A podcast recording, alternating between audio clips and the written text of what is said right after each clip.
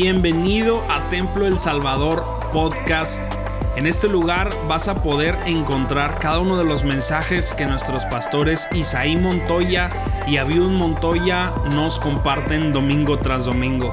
Sin duda alguna creemos que estamos en una temporada de Dios increíble y creemos fielmente que esto va a ser de mucha bendición para tu vida. Así que disfruta el mensaje y que Dios te bendiga. Todas estas últimas semanas hemos hablado, antes de que tomes tu lugar, quiero encauzarte eh, en este tiempo que vamos a tener de reflexión. Y quiero llevarte a Hebreos capítulo 4, verso 12. Todo este mes hemos hablado de lo que el Espíritu hace.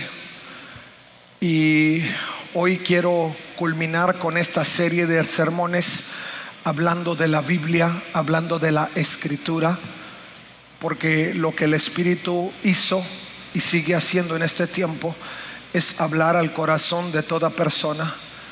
Y la Biblia es justamente esa palabra de Dios revelada para este tiempo. Si alguno imaginó que la Biblia solo era un libro religioso de los cristianos, eh, no la minimices, por favor. La Biblia no es un libro religioso como pudiera tener cualquier otra religión la Biblia es palabra de Dios revelada para este tiempo. El Señor hablando a través de Pablo a Timoteo dijo, toda palabra es inspirada por Dios.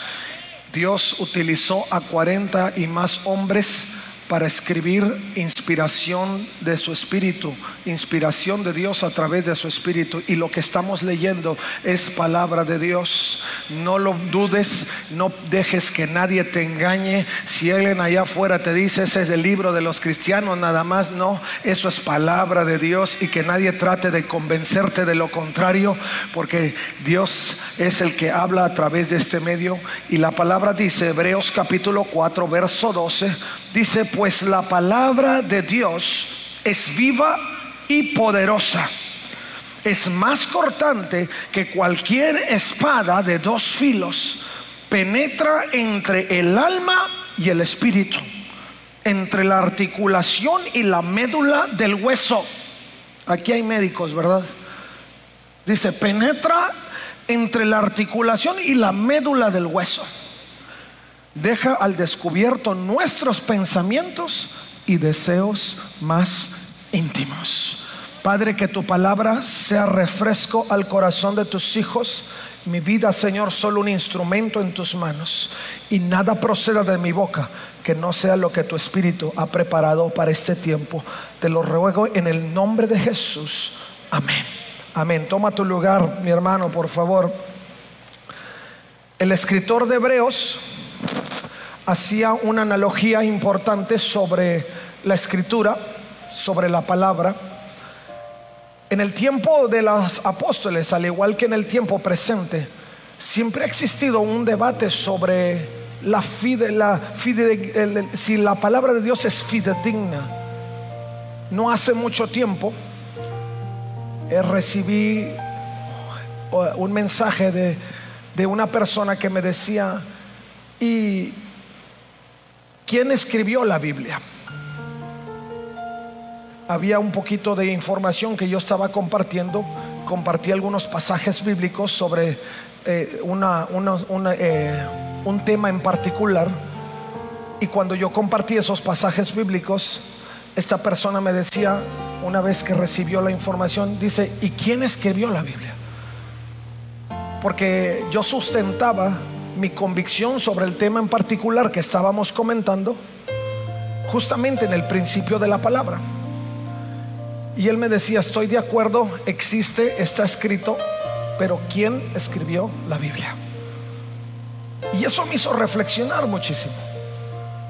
Porque cantidad de ocasiones nosotros estamos siendo seducidos por pensamientos ajenos a aquellos que tienen que ver con el principio de Dios.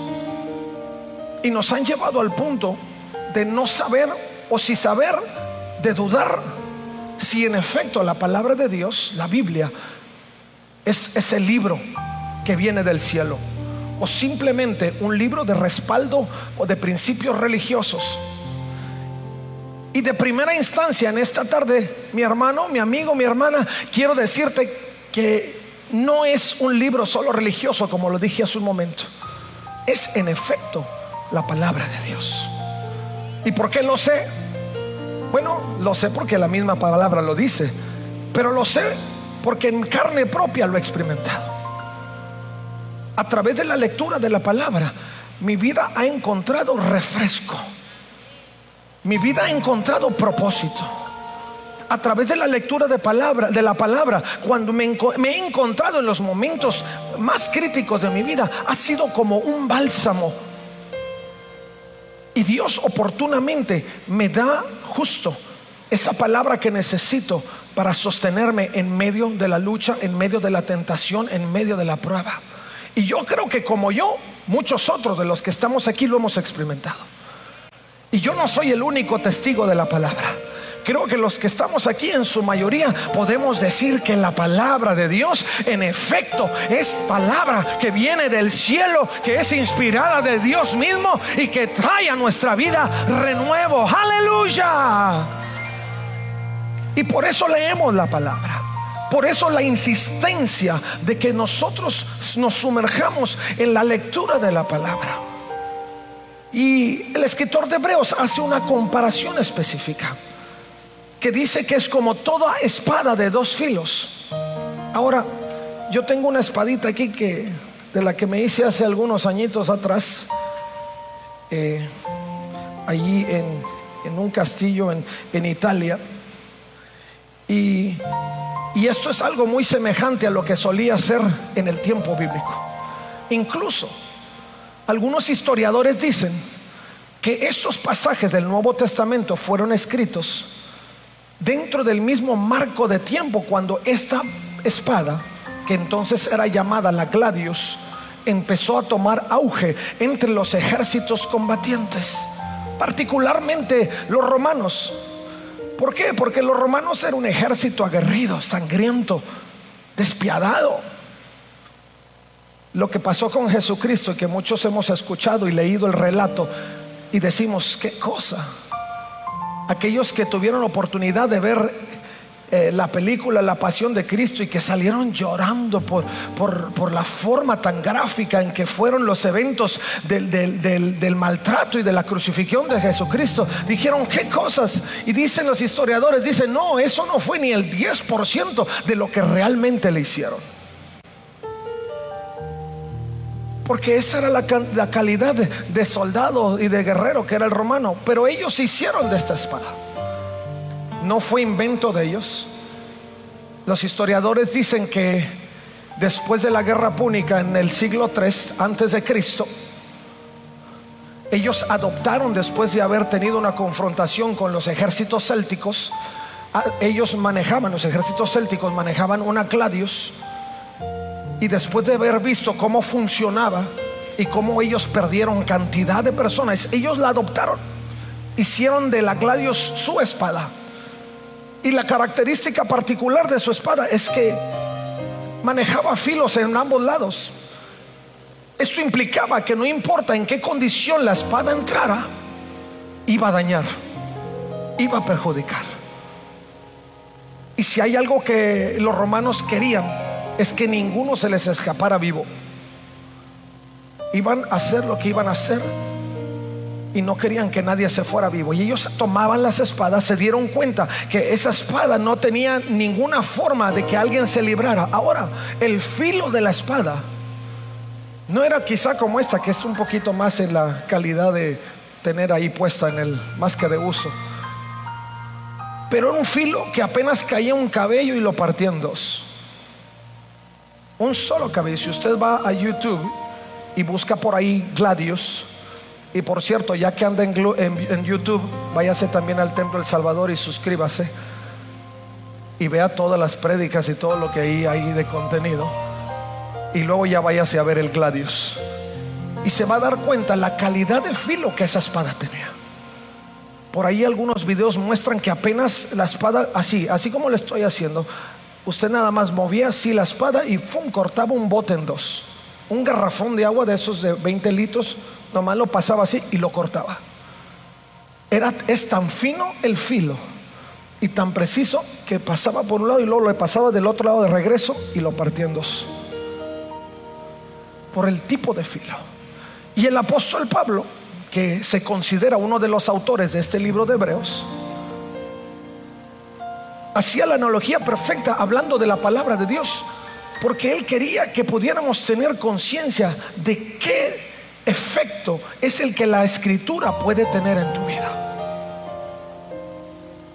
No para destrucción, pero para edificación.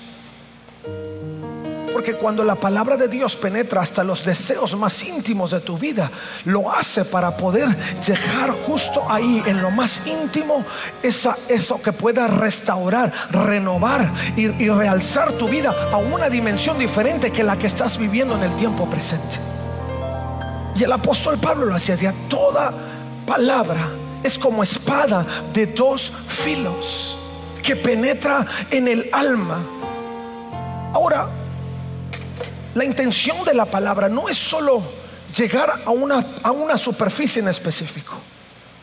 Cuando el apóstol Pablo escribe este pasaje, lo hace con la intención de que pudiéramos, insisto, ver el resultado, pero no un resultado superficial, sino un resultado profundo.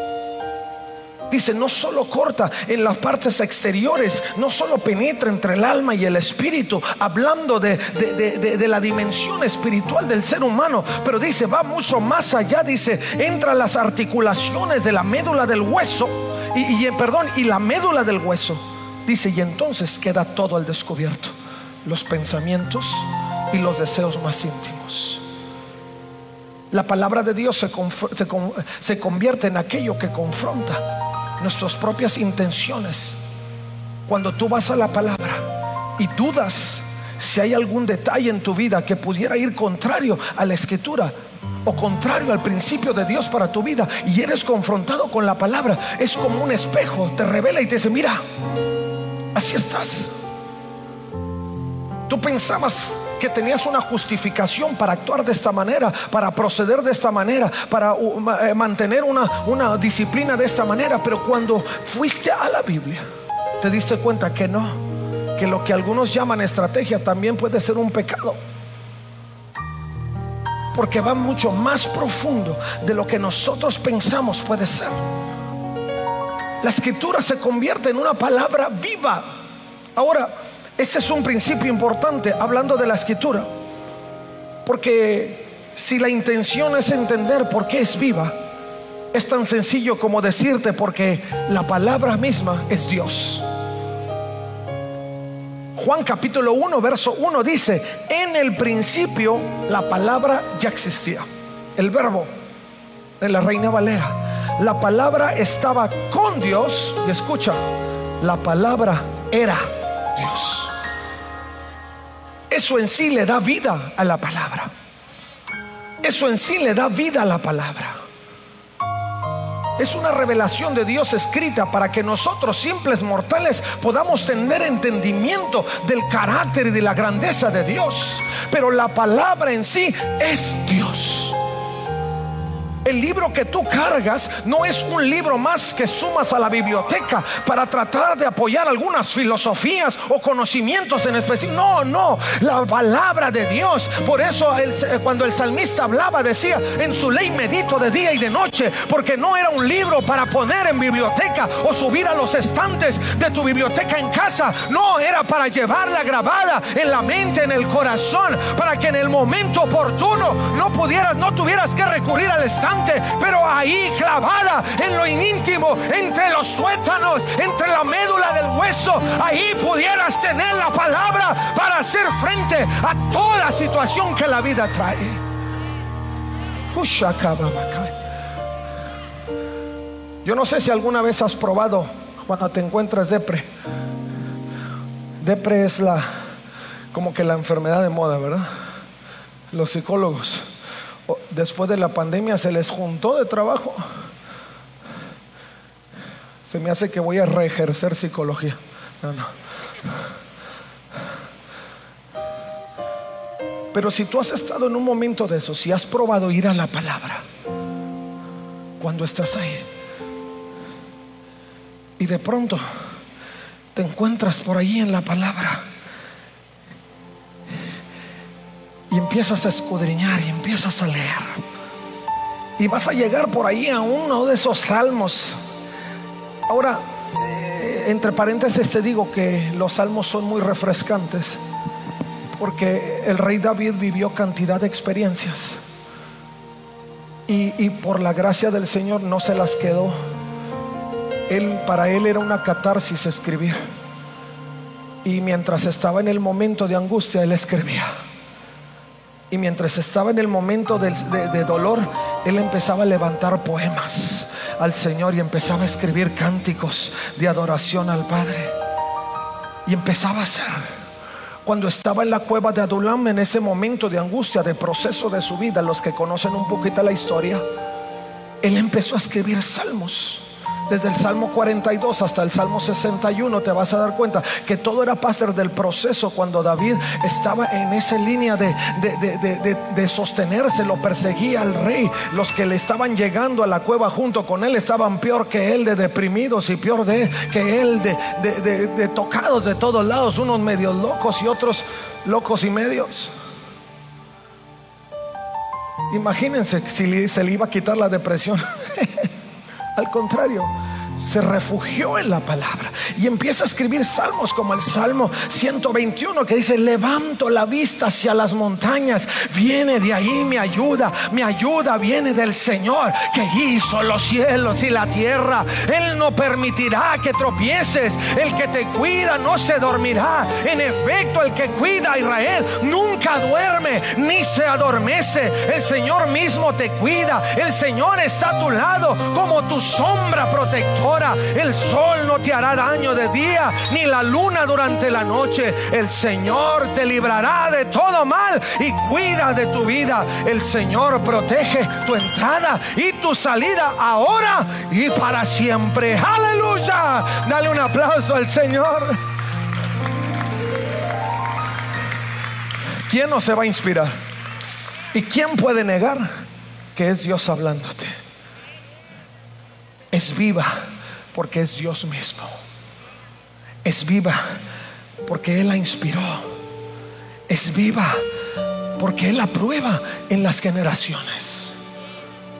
Ahora tengo que decirte algo.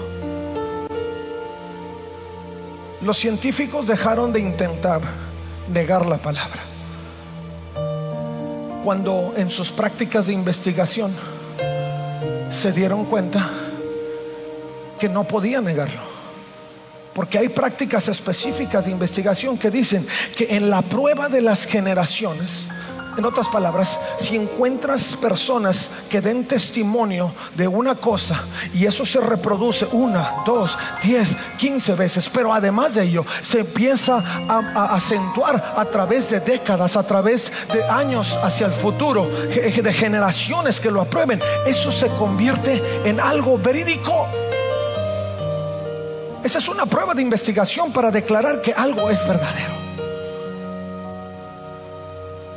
Y la escritura por generaciones, por generaciones, ha sido declarada como el libro de Dios. Por generaciones han intentado eliminar la escritura. Desde el tiempo del rey Baruch, Jeremías lo declara en, en el capítulo 36 desde ese tiempo intentaron quitar la escritura. Después en el tiempo de Diocleciano, emperador romano del año 303.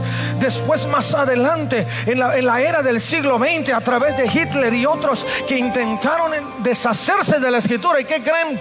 Nadie pudo, ni podrá, porque nadie puede eliminar a Dios mismo, el creador del cielo y de la tierra. Hay un historiador religioso, Harry Gamble, que dice, Diocleciano dio por descontado que toda comunidad cristiana, donde quiera que se hallara, poseía una colección de libros y sabía que estos eran indispensables para su existencia. El historiador eclesiástico Eusebio de Cesarea que vivió en aquel entonces, escribió, con nuestros propios ojos hemos visto las casas de oración desde la cumbre a los cimientos enteramente arrasadas y las divinas y sagradas escrituras entregadas al fuego en medio de las plazas públicas. ¿Qué quiere decir? Que Diocleciano pensó que había eliminado la escritura, pero hoy siglo XXI, después de años adelante de que la historia quedó ahí en el pasado, hoy seguimos declarando a viva voz que la palabra de Dios es viva y eficaz, más cortante que espada de dos filos. Aleluya. Probada en generaciones para declarar que es verdad. Así es que los mismos científicos terminaron de, de buscarle la contra. Al contrario, hoy los científicos se están dando cuenta como muchas otras cosas más escritas hace más de dos mil años atrás, hoy se están haciendo presentes. Hoy se están manifestando. La llegada a la luna lo declara la escritura en los libros proféticos. Un pájaro que se eleva más allá del universo. Ahí está, está declarado. Las plagas que hoy vivimos están declaradas. Porque la palabra es verdadera. Y es la revelación de Dios para nuestra vida. La palabra de Dios es más cortante que toda espada de dos filos porque no solo es Dios mismo hablando, pero muestra su poder. Muestra su poder. Hubo un filósofo, Voltaire, que trató de negar la veracidad de la escritura y trató de ponerse en contra de ella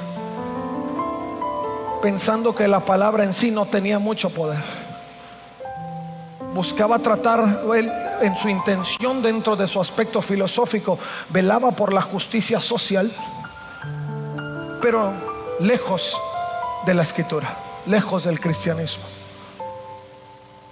Después de tanto tiempo de intentar tal, tal hecho en su vida, no logró tantas cosas más que el, el escribir algunos libros para tratar de reforzar la conciencia sobre justicia social. Pero él que negaba las escrituras, su casa se convirtió en una imprenta la primera imprenta que empezó a hacer la impresión de las primeras Biblias traducidas y que fue justamente la casa de este francés la que se convirtió en el centro, en el centro inicial y más grande de toda reproducción de Biblias. Primero él lo negaba, pero el poder de la escritura es tan grande que el mismo que la negaba se dio sus bienes y dejó sus bienes para que de ahí mismo emanara la fuente de vida para cantidad de vidas y corazones. Aleluya. Palabra de Dios comprobada a través de las generaciones. Y todo eso lo hizo el Espíritu de Dios, revelándose. Es poderosa porque Dios lo ha hecho poderoso. Es poderosa porque la efectividad está en todas las cosas que nosotros hacemos, poniendo la escritura por, sobre todas las cosas. Cuando, el, cuando Dios se revelaba la vida de Josué, cuando le era la dada la encomienda de ir y conquistar la tierra después de que Moisés se va, el Señor le escribe a Josué y le dice, sé fuerte y muy valiente. Ten cuidado de obedecer todas las instrucciones que Moisés te dio. No te desvíes de ellas ni a la derecha ni a la izquierda. Entonces, escucha, porque esto es poder. Es viva, es eficaz, es viva porque es Dios revelado, pero es poderosa porque lo que la Biblia dice hace. Porque la Biblia, lo que la Biblia declara y revela, se lleva a cabo, se da lo ves, lo compruebas, no se queda en una promesa al aire, no se convierte en escritos, en, ciertas cosas que nosotros pensamos que pudieran ser como alguna alternativa en la vida. No, es una declaración de lo que para, en apariencia fuera el futuro, pero que en el margen de Dios ya está hecho. Aleluya. Y le decía, no te desvíes ni a derecha ni a la izquierda Dice, entonces te irá bien en todo lo que hagas. Estudia constantemente este libro de instrucción. Medita en él de día y de noche para asegurarte de obedecer todo lo que está escrito allí. Solamente entonces prosperarás y te irá bien en todo lo que hagas.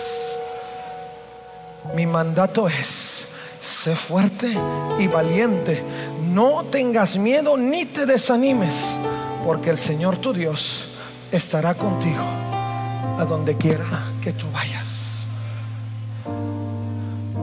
El secreto de la prosperidad en el poder de Dios está aquí. Lo que el Señor reveló a Josué no era solo para Josué, era para todo el que creyera. Le dijo, si tú escudriñas este libro y meditas en él de día y de noche, dice, prosperarás y todo te irá bien. Prosperarás y todo te irá bien. Se me hace que no me oyó. Dice, prosperarás y todo te irá bien. Aleluya. Porque ninguna astucia del enemigo puede penetrar la gladios de Dios. Y la atadura que el enemigo ha tratado de poner sobre ti, alrededor de ti, ha tratado de cautivar tus pensamientos, cautivar tus acciones, amarrarte de manos y de pies para que pienses que estás derrotado. Ay, pero cuando tú tomas la escritura y empiezas a absorber todo lo que esta palabra dice, ¡fum! no hay atadura que pueda retenerte ni en pensamiento ni en acción, la palabra de Dios es viva y eficaz. Aleluya. Penetra. Si tú llegaste aquí con un trauma de 30 años atrás, deja que la gladios de Dios empiece a penetrar. Y ese trauma que viene contigo de hace 30 años atrás, se cae, se rompe. Si tú viniste con una atadura de enfermedad, hermano, ya estoy hasta acá. Tengo años enfermo. Ya fui con todos los médicos de la ciudad y, y más allá. Y nadie puede hacer más. Deja que la gladio de Dios empiece a penetrar. Y que toda atadura de enfermedad se empiece a ir. Por sus llagas somos curados. Él es el principio y el fin de la vida. En Él somos todos sanados. Y deja que la palabra empiece a correr. Y verás si no te levantas en poder y autoridad. Como lo declarábamos hace un momento a través de esta canción. Porque toda palabra y toda voz levantada, sustentada en el libro de la vida, que es la palabra de Dios, es eficaz y rompe toda atadura del enemigo. Aleluya. Vamos a darle un aplauso al Rey Reyes.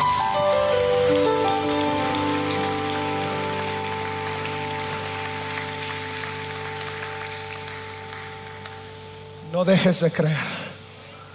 No detengas tu ánimo. Cada vez escudriña más la palabra. Yo te lo he compartido en otra ocasión, pero quiero reiterarlo en esta en esta tarde.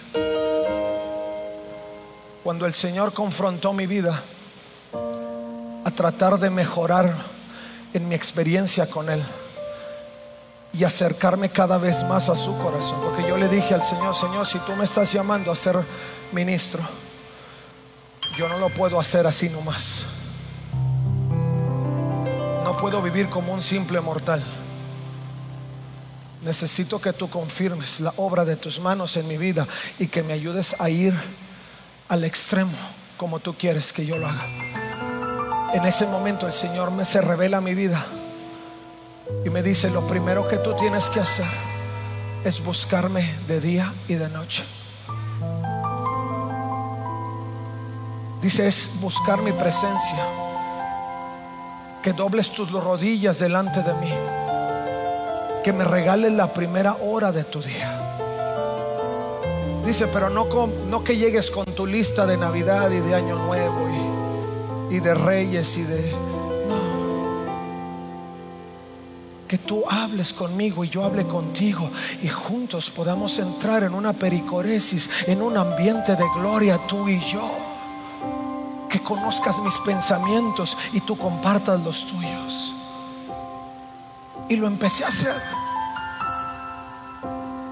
Y luego el Señor me dijo, pero eso no es todo. Dice, si tú realmente quieres conocerme, dice, tienes que meditar en este libro de día y de noche. Tiene que ser el centro de tu vida. Y lo empecé a hacer. De hace más de 15 años hacia acá, he leído este libro anualmente por lo menos dos veces cada año algunas veces tres. No te lo digo para presumirte. Te lo digo para decirte que si hay fuerza y ánimo en mi corazón y expectativa de un mejor futuro y creo en mi vida y hay convicción de espíritu, es porque esta espada, este gladius, ha penetrado de tal forma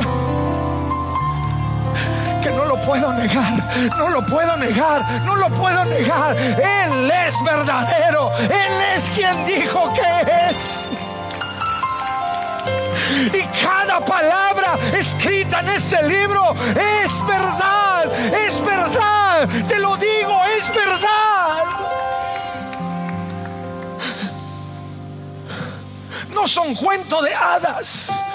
No son relatos de una historia pasada y sin sentido. Es verdad.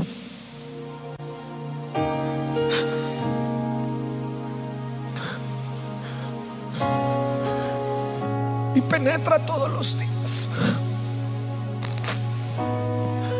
Penetra todos los días.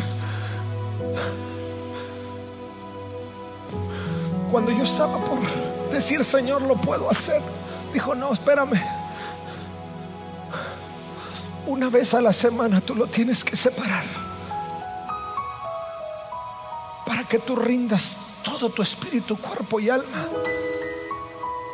y por lo menos un día tú puedas ayunar y te acuerdes por qué lo estás haciendo. Para que yo esté en tu mente. Desde el momento que lo hice, mi vida no ha sido la misma. Tengo por lo menos los últimos 15 años, y no es que más de toda mi vida en el servicio al Señor que he visto su gloria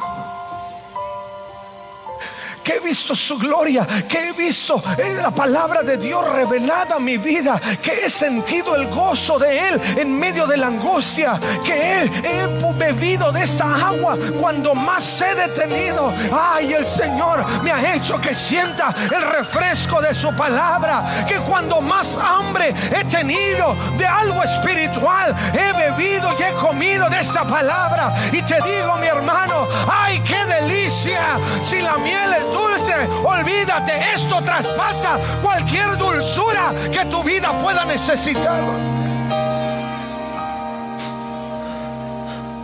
Pero tu perspectiva al respecto de ella tiene que cambiar para que la puedas hacer algo inminente. Porque si tú sigues pensando en este libro como un libro religioso, no vas a ir a la, a la fuente de vida. Te va a ser difícil buscarla te va a ser difícil ir y leer pasajes porque dices, ¿por qué estoy haciendo esto? Pero cuando empiezas a beber, y a beber, y a beber, y a beber, y a beber, y a beber, no la puedes dejar, no la puedes dejar de día, la lees de mediodía, la lees en la noche, la lees, buscas un espacio y la meditas, te atraviesan circunstancias y está presente porque esto viene a transformar toda tu vida. Pero esto es nuestro tiempo, mi hermano. Si no empezamos a llenar nuestra mente de este libro, eso es lo que el enemigo está aprovechando Hace algunas semanas atrás yo hablaba con los chicos, hablando de la importancia de la palabra. Y yo les decía, si no empiezas a beber de este libro, hasta un TikTok puede cambiar tu concepto del reino. Si no empiezas a alimentar tu espíritu y tu mente con esta palabra de Dios que es viva y eficaz, cualquier cosa en las redes puede seducir tu mente y tu corazón. Pero cuando tú empiezas a beber y a ser constante en la bebida de esta palabra, podrán decir lo que digan, podrán querértelo comprobar de la forma que mentirosamente te lo quieran comprobar, pero sabrás que Dios es verdadero, sabrás que su palabra es real y que caerán a tu lado mil y diez mil a tu diestra, pero aquí no llegarán ni menos aquí porque estás siendo seducido por la palabra del reino. Aleluya. Y tomen claro y ten en cuenta esto.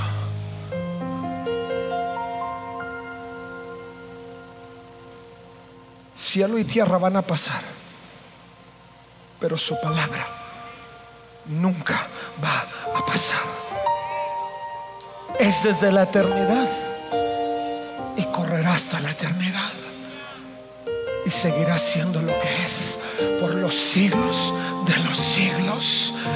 Amén, amén, amén, aleluya, aleluya, aleluya. Ponte de pie, mi hermano.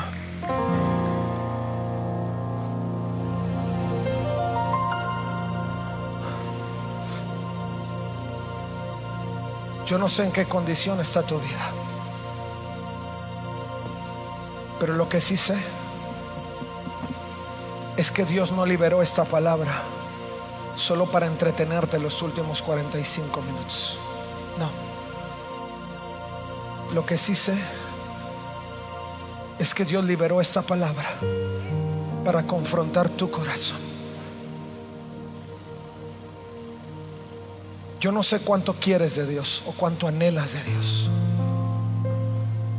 Pero si tu presencia en este lugar declara tu deseo de rendir lealtad y entrega a Dios, es necesario que tomes la espada. Porque la espada no solo te va a defender de los enemigos externos, pero te va a defender de tus propios argumentos. Por eso es de dos filos. Corta hacia un lado, pero corta hacia el otro. Lo he dicho en otras ocasiones y lo reitero hoy. El peor el enemigo que tenemos somos nosotros mismos. Cuando no tomamos un paso decisivo para vivir y honrar a Dios como Él anhela. Y quiero decirte esto también. Cuando tú honras a Dios, no te limitas ni pierdes la felicidad ni te haces esclavo de una religión. Ah, ah, no. La Biblia dice que aquel que el Hijo libertare es libre en verdad. Y que la plenitud de gozo, dice el salmista, Salmo 16, está en la presencia de Dios. Tú no has conocido felicidad hasta que no vengas a Jesucristo y te rindas a Él y a su palabra. Tú no has conocido éxito hasta que no vengas a los pies del Señor y hagas de este libro el centro de tus acciones. Porque la única garantía de ser prosperado como Dios habló a Josué y de que todo te vaya bien está en el conocimiento de esa palabra. Y yo te quiero invitar para que en esta tarde tú puedas abrir tu corazón al Señor. Tú puedas venir a los pies de Jesucristo. Y si te ha resultado difícil conectarte a la palabra de Dios, tú puedas venir esta mañana al altar y decirle, Señor, ayúdame a conectarme contigo. Si hasta hoy has tratado de leer y de leer y de leer y no lo has logrado, porque lo has querido hacer en tus propias fuerzas, yo te quiero invitar esta mañana para que decididamente, decididamente, tú vengas al altar del Señor y digas, Señor, que a partir de hoy yo me pueda conectar contigo. Si tú eres un joven que buscas inteligencia y sabiduría, el principio de la sabiduría es el temor a Dios. Esto te va a hacer más sabio. ¿No me crees? Pruébalo. ¿No me crees? Pruébalo. Yo nunca me he considerado inteligente, menos tan sabio. Pero desde que yo leo esta palabra, me doy cuenta que Dios me ha dado cantidad de cosas que he podido compartir con otros. Y si tú estás en busca de la sabiduría, de la inteligencia, este es el libro que necesitas. Y si necesitas fuerza para hacerlo, deja tu lugar y ven aquí.